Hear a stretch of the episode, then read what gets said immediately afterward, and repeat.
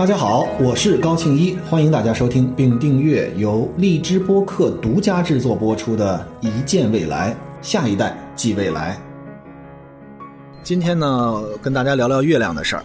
在两年前参加《奇葩说》的时候，我说过一段话，叫做“我的梦想是离真理和宇宙的尽头，哪怕再近那么一点点，朝闻道，我夕死可以。”后来被这个蛋总的狂笑给打断了，可能很多人还记得当时那个那个场景。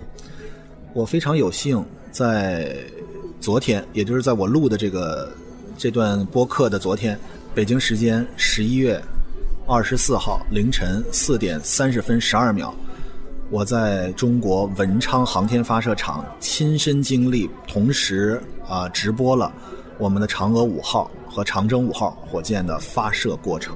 它什么时候回来呢？它一共去二十三天，目前看是二十三天，所以我们期待它不是早日回来，而是准时回来，大概会在十二月十二号左右它回来。所以我猜大家听到我这个播客的时候，应该是我们的嫦娥正在月球表面挖土。昨天和今天的吧，热搜有一个话题叫做这个：我们为什么要去月亮上吃土，还是月亮上运土啊？这个热搜很有意思，就是我们地球上这么多土，我们为什么会要发一个嫦娥飞行器到一个我们的邻居上面，然后把土运回来，然后付出这么大的努力，而且我们很多的航天工作者是一代又一代，我们为此付出了好几十年，我们为什么要做这个事情？所以今天呢，我就跟大家聊一聊，什么是探月工程，嫦娥五号是去干什么去了，我们为什么要干这件事情？那之前的嫦娥一二三四号都是干嘛了？呃，这个故事说起来就比较久远了，我从头跟大家捋一捋啊。既然有嫦娥五号，一定会有嫦娥一号、二号、三号、四号。那么这个时间上，我们探月工程的三期，三期就是三个部分。我们实现一件事情要分三步走。我给大家举一个比方，探月工程到底算干嘛的？我问一问大家，你们去旅游会干什么？这就是我们嫦娥和探月工程这三期，它叫做绕、落、回。这实际上就跟我们去一个地方、一个陌生的地方旅游是一个性质。这个绕呢，你到一个新地方，人生地不熟的，你是不是先走一走、转一转、看一看？哎，哪有什么好玩啊？这个落就是你找到了这个景区，你住在那个酒店了，你到那儿停下来了，然后呢去体验当地的美食、当地的风土人情，你已经落在一个地方去体验了。回，带点土特产回来吧，来证明你曾经去过。这就是我们的嫦娥工程的三项工作：绕、落、回。我们需要到月亮上去看一看，我们需要能够落在月亮上停一停、走一走啊，就像成都那个歌里面说的：“我在成都的街头走一走，同时我还能回来带一点成都的特产。”所以，其实任何科技的事情都能够跟我们生活里面每一件事结合在一起。你们就理解，我们大家一起理解嫦娥五号。就是去火星的一次二十三天的旅行，我们要把一个东西带回来，带点纪念品回来。好，那我们从头开始说起。嫦娥一号干嘛了呢？实际上就是我们去一个地方先看一看。嫦娥一号发射到了月亮的轨道上，然后拍月亮的照片。我们去旅游拍不拍照片啊？我得看一看。哎呀，这有有什么好东西啊？所以，嫦娥一号是飞到了月球的轨道，然后呢对月球进行拍照。这就是嫦娥一号干的所有的事情。然后嫦娥二号干嘛了呢？嫦娥二号搭载了一个叫高清照相机的东西，什么意思？你本来拿着一个破手机去那儿拍两张照片，回来发现像素太低，看不清楚。你当时的风土人情，你当时那喜怒哀乐，你说这回来怎么我都看不清楚自己了？所以记录历史要用更清晰的拍照方式。这是嫦娥二号搭载了一台高清相机，来给整个月亮拍了点更细的图片。那光照相，我们至于又派了一个飞行器过去吗？实际上，嫦娥二号给月亮拍高清照片的目的是为了嫦娥三号能够找准一个位置去落到月亮上面，也就是你拍了好的照片了之后，你得知道我去哪儿。就是嫦娥二号给月亮拍了高清的照片，嫦娥三号发上去之后，要进行的是探月工程的落的这个环节，就是比喻我们我刚才给大家说的，我们去旅游，我们需要在那个地方住下来。那么，就像我扔给你一个鸡蛋，有两种方法。我扔给你，你接住了，是不是叫软着陆？我扔给你没接住，吧唧掉地下了，菜了，是不是硬着陆？所以，我们的嫦娥三号是软着陆到月球表面，这样你才能把这个鸡蛋放在那儿。如果我们硬着陆的，这个飞行器就毁了。所以我们嫦娥三号是第一次可控的月面软着陆，我们到了那儿，非常稳稳地立在了月球的表面上。然后呢，嫦娥四号，哎，我嫦娥三号都落在这儿了，我还有什么样的作用呢？实际上，嫦娥四号是嫦娥三号的备份星，什么意思？就是啊，它不是备胎啊，哎，也是备胎，对，它其实就是备胎，大家可以理解为生活里的备胎。哎呀，好可怜，成备胎了。这个嫦娥四号和嫦娥三号是完全一样的，也就是我们其实在很多航天工程里面会制造两颗星，那么一个如果出了一点点问题，会用备份星来去执行这个任务。所以嫦娥四号跟嫦娥三号一模一样，但是如果我们再去那个地方，你说你去一个地方旅游两次，是不是没有什么太大的意义？尤其吃同样的饭、看同样的电影、见同样的人，你的生活是不是很无趣？我们得给嫦娥四号找点新事儿干，对吧？好，同志们，世界上最神秘的地方是哪里？我告诉你，是月的背面和心的里面，这都是你看不到的地方。为什么？这有一个冷知识：我们看到的月亮永远是月球的正面。月亮永远只有一面对着我们，因为它是我们的卫星，它只有一面面对着地球旋转，所以月球的背面是我们通过肉眼和天文望远镜永远看不到的地方。神不神秘？我们的心呢？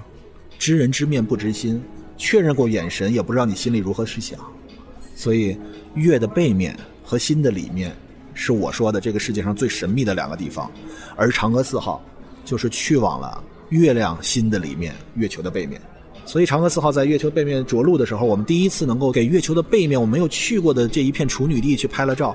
你知道那种激动的心情，就好像你久追了一个女神，最终你看懂了她对你那一个不屑的眼神，你知道她想说什么了。这有多大的一个震撼？你好好想一想。老说这个我们直男不懂女人的心，突然间有天你开窍了。那个电影叫做刘德华演的，叫什么？不知女人心是吗？突然间发现你知道了，你可不可怕？啊，这个神秘的地方被你被你了解了，所以大家知道嫦娥四号有多么重要的一个位置。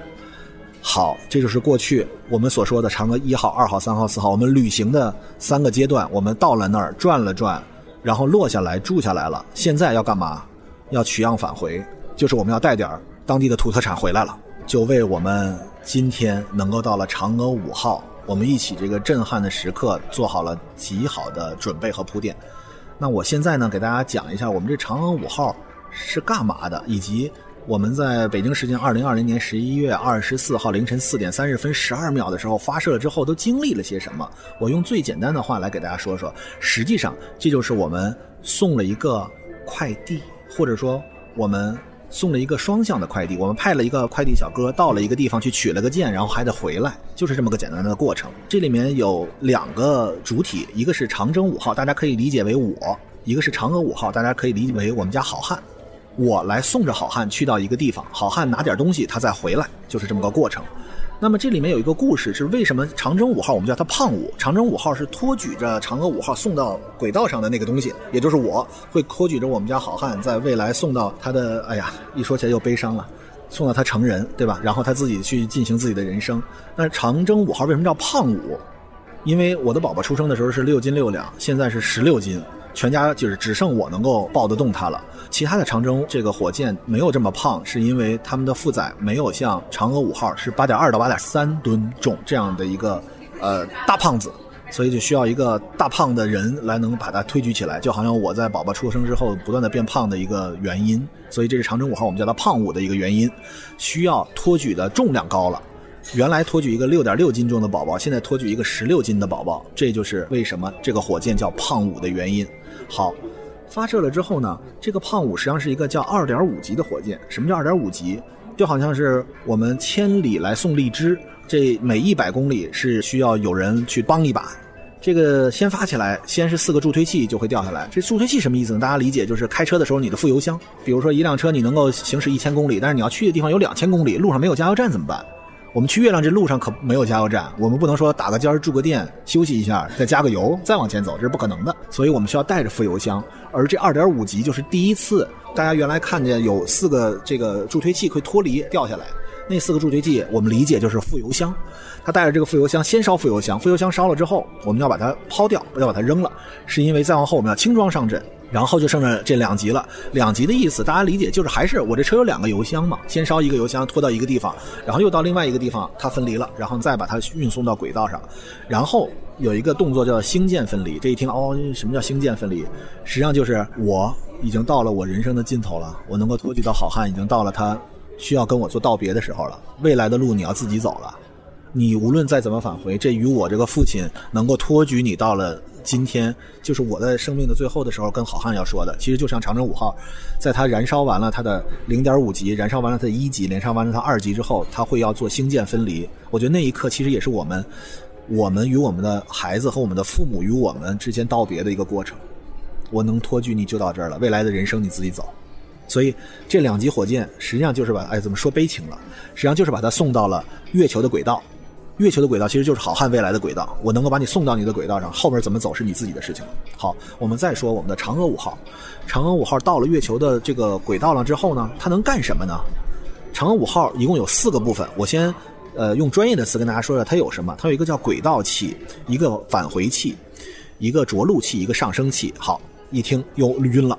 大家想一想啊，这件事儿其实就是跟送快递的时候。我们先有一个大快递车，把你很多的快递放在车上，然后呢转运到一个飞机上，这个飞机就飞到一个目标地，然后呢又放一个大车上，然后呢再给一个外卖小哥骑着个小电动车给你送你们家，是一个性质。大家好好想想啊，实际上这个轨道器就是一个大车，这个轨道器会一直绕着月亮不断的转，这就是我在这等着啊，你赶紧给我取啊，取完了你给我呀，但是我没法去你那儿，为什么？大货车进不了四环，对吗？大货车进不来吧？你得换一个小车，我才能送的。大家好好想想，你见过你们家门口停了一个一个大公共吗？给你一个大卡车或者一个顺风的飞机停在你们家门口，能停吗？不能吧，它一定得转移一下吧。就是为什么会有这么多复杂的东西，就是因为这架飞机没法飞到你们家给你这件事儿，它就得分开，对吧？相当于这个飞机肚子里带了一个摩托车，到这轨道转了转，突然间它就把这摩托车就得放下了，没错吧？这个时候呢，就有一个着陆器和一个上升器。这个着陆器就是为了让嫦娥。能够顺利的、稳稳的落在了月球表面，就是小哥来你们家取货了。小哥到了，这个着陆器就完成了任务了。然后他就会放一个这个钻头，哇，往地下钻。为了什么？大家还记得我们说要拿什么吗？月球的岩石，对吧？好，另外一个小扫把就嘎嘎扫这个月球表面的那个月壤，就是有点什么玩意儿没有啊？扫点回来。然后呢，把这个里面的岩石和这个表面的这个弄在一起封装。为什么要封装？你们家快递不封吗？你运点什么东西直接给小哥，小哥揣兜里，然后直接往飞机上扔吗？那这得多乱啊，对吧？得封装起来。所以呢，它封装起来之后，剩下就那上升器。这上升器呢，就是小哥骑个车要给那大卡车送过去，对吗？这个上升器它就点火，从月球表面上离开。自此又是一个告别，又跟那个着陆器告别了。相濡以沫不如相忘于江湖。自此这俩人再也见不着了。着陆器就永远的留在了月球上，而这个上升器上来了，上哪儿呢？你记着，还有一飞机等着你呢，那就是轨道器，它在那儿转着呢。哎呀，赶紧回来呀！我没我我累了。他们俩来了之后，大家好好想想，我们送快递的时候是不是他有一个对接？我得给你啊，他得扫个码啊，对不对？我得把东西收了，我得确认我拿到了，得有一个交互对接的过程吧？这就是要月球轨道上这个上升器和那个轨道器要交互对接，这事儿非常的难。打个比方，就是你可以理解为高速开的车，也可以理解为高速行驶的高铁，甚至是相反方向的高铁，还可以两架往八个地方飞的飞机，上面互相打一个枪，要让两个子弹打在一起对上，这有多难的一件事儿？在那儿旋转的速度，大家知道，第二宇宙速度是十一点二公里每秒，你开车多少？一百一十公里每小时，是不是？所以非常高的一个速度的，如果再能对接上，这有多难？原来呢，如果还记得的话，我们有载人航天计划，就是神舟上去呢，会把我们宇航员放在上面，那时候手工交互对接，这都已经非常难的一件事儿了。现在是要自动交互对接，没有人在上面，让两个高速移动的航天器能够对接上面有多难？大家想想能想到。好，对接上了，快递小哥取到了，已经交给了转运中心了，相当于。好，大家看这下面还有哪个？一个是轨道器，一个是刚才那个上升器，然后还有一个返回器。又来一次断舍离了，最后能够回来的只有那个返回器，而轨道器和上升器又将留在那里，相忘于江湖第二次。那这一次回来的就是返回器，返回器大家知道它回来的速度非常高，这么高的速度，你好好想想，我们最早骑自行车的时候，我不知道大家是怎么怎么停车的，你骑的速度太快了的时候，光捏刹车停不住，我当时就是拿脚擦地。我爸骑车，我在后面坐的时候，我也拿脚擦地，因为增加阻力能让它停下来。我们地球上是有空气的，空气阻力不足以让那么高速度进来，它很可能像一个炸弹一样的就落在地上了。那我们的那个样本就零落成泥碾作尘，只有香如故了，白去了这一趟。你们家快递小哥往你们家扔快递吗？极高速度往你们家吧唧扔一快递砸墙上，什么都烂了，不能吧？我们得让它减速，对吗？所以这就是返回器回到地球的时候要需要一个减速的过程，这也是这一次嫦娥五号的一个创新。好，我给大家总结一下，嫦娥五号有什么样的创新？有四个创新。第一次在月球表面采样，就是我们从来没有在这个地方有过外卖的或者说这个快递的网点我第一次建网点很难吧，对吧？采样完了，第一次在月球表面点火升空，然后终于派出一个快递小哥来，能开着小摩托能够到那儿了，还能回来，对吧？就是第一次能够升空，第一次在距地球三十八万公里的月球轨道上交互对接，这个地方我们没有，他送回来的件儿还能拿到我们这个中转中心。我能够发给别的地方，这是非常难的一个事儿。同时，最后一个第四个是首次能够以将近第二宇宙速度，就是十一点二公里每秒的速度返回大气层。这就是快递小哥极高速的把一个东西扔扔给你们家的时候，他做了减速的这样一个工作，不然就会砸烂了。这四个其实是非常难的一个工作。所以我描述到这儿，最后呢，进入大气层之后落哪儿呢？它会落在我们的内蒙古的四子王旗，这个地方是我们一个回收厂。你就理解，就到了你的那个快递柜了。比如说，我们家住在北京市朝阳区，然后呢，这个快递小哥在顺义说：“哎，朝阳区，吧唧一扔，落朝阳哪儿不知道，能吗？”说找吧，朝阳的，你非跟他急了不可，对吗？所以我们也得有个地方。你这快递柜就是我们的内蒙古四子王旗，它会在一个特定的指定的区域落地，我们就完成了这次回收，也就是完成了我们这一次有去有回的快递收发。还有一个很有意思的话题，就是比如说我们的那个助推器，它这个完成的使命，咱这副油箱往哪扔的问题，它会落下来，它会在它的上升的轨道，就是你开着车，比如说啊，呃，一路向东，啊，然后呢，这个你会有一条车辙，对吧？然后呢，你会去哪儿，大概都能知道。同样，我们的火箭也是有一个轨道的，这个轨道呢，你往下，下面都有可能会落下来，它落下来之后，就会砸在地面上。但是呢，那条路径上我们会选择人少的呀，或者说有的时候是在海里啊，它可能就掉海里了。这还不光是那个助推器呢，还有我们的卫星，它有个整流罩。整流罩就是你那个包裹，就是你的快递给你打一包，那个包最后也也会解开，那个包也会落下来。有的时候在农田里啊，一般都是村民汇报啊，我们我们家天上掉神物了，一看啊是这个，然后还能回收过来，你还能找到它。回到我一开始给大家说的。我们为什么要去月亮上吃土？为什么要去月亮上挖土？实际上这个并不准确。我们去月亮上挖的是月壤，我们可以对比，就是地球上的土，但是实际上它跟我们地球上的土是完全不一样的。它富含一种东西叫做氦三，这个氦三在地球上的含量是非常的稀少的，而且基本上是在大洋的深处，我们提取也非常的难。但是氦三对于我们的国民经济建设是有极大的作用的，大家可以理解为是比黄金、钻石更为稀缺的一种金属。你们家里要不怕危险，你们其实要有点氦三，可能你就不需要买房买地了。你出去说，那个银行那个啊，我这有点氦三啊，所以它是一个非常稀缺的一个一个这个物质。但是更为重要的，其实还不仅仅在这点东西，因为我们如果要要点稀有金属或者稀有物质，我们不用费这么大努力跑到另外一个星球去干这个事情，而且我们是和平利用，我们绝对不是去挖掘、去探索这样的事情。但是还有一件事情，我觉得我们每个人都关心。我们人类最关心的几个问题是什么？我是谁？我从哪里来？我去哪里去？是不是这三个问题？你是谁？这个社会给你定义了，你有个名字，你的周围的人对你有个评价啊。当然了，我们现在社会有很多人，这个呃，我的理解就是不知道自己是谁，这也是个很大的问题。过分自恋，就是人很容易迷失自己。啊，你是谁？你不知道，你去哪里去？每个人都迷茫，或者每个人在一生中每个阶段都会迷茫。我们在后面我们也会提到，人生这么迷茫到底怎么办？我们的不确定性和确定性怎么样能让人生，呃，有负伤人生，对吧？我们上次提这个口，我们在未来的几期里面也会提这个话题。但是最根本的一个问题是我从哪里来这件事情，到今天为止我们都不知道。我们有了《西游记》，我们说猴子是五百年前在石头下压的，从石头里出来的，对吧？我们人类从何而来？其实我们到今天为止依旧没有那么太大的确认的来源，都是一些假设。但是我们去月亮可以知道一件什么事情？我再给大家讲一讲，就是回答这个月亮上为什么能够知道我们人从哪里来这件事情。上一次从月亮上往回取土的，或者说往回吃土的是谁呢？是苏联人，是在一九七六年的时候，他们叫月球二十四号去了那儿取回来。再之前还有什么呢？大家都看过阿波罗十三号，是美国的阿波罗记号，是载人登月，派了个小哥过去砸砸砸砸砸，然后拿过来一堆石头，对吧？这是载人登月。但是他们所拿过来的所有的月球表面的标本，或者说我们叫岩石，我们用词不准确，是为了让大家明白。假设就是拿回来点石头，最近的是四十四亿年以前的石头，而这一次我们所选的那个落月的地点能够凿回来的石头是十二亿年以前的石头，什么意思？在十二亿年以前，地球上已经有了多细胞生物，有单细胞、多细胞，慢慢形成了这个人类的之前的祖先，对吗？所以。如果我们在月球表面上把它拿回来之后，我们就能知道当时，因为月亮和地球都同时会在这个宇宙里面被陨石所所撞击，然后会有一些辐射，然后会有一些地球和月球以外的行星啊、彗星啊等等的交互。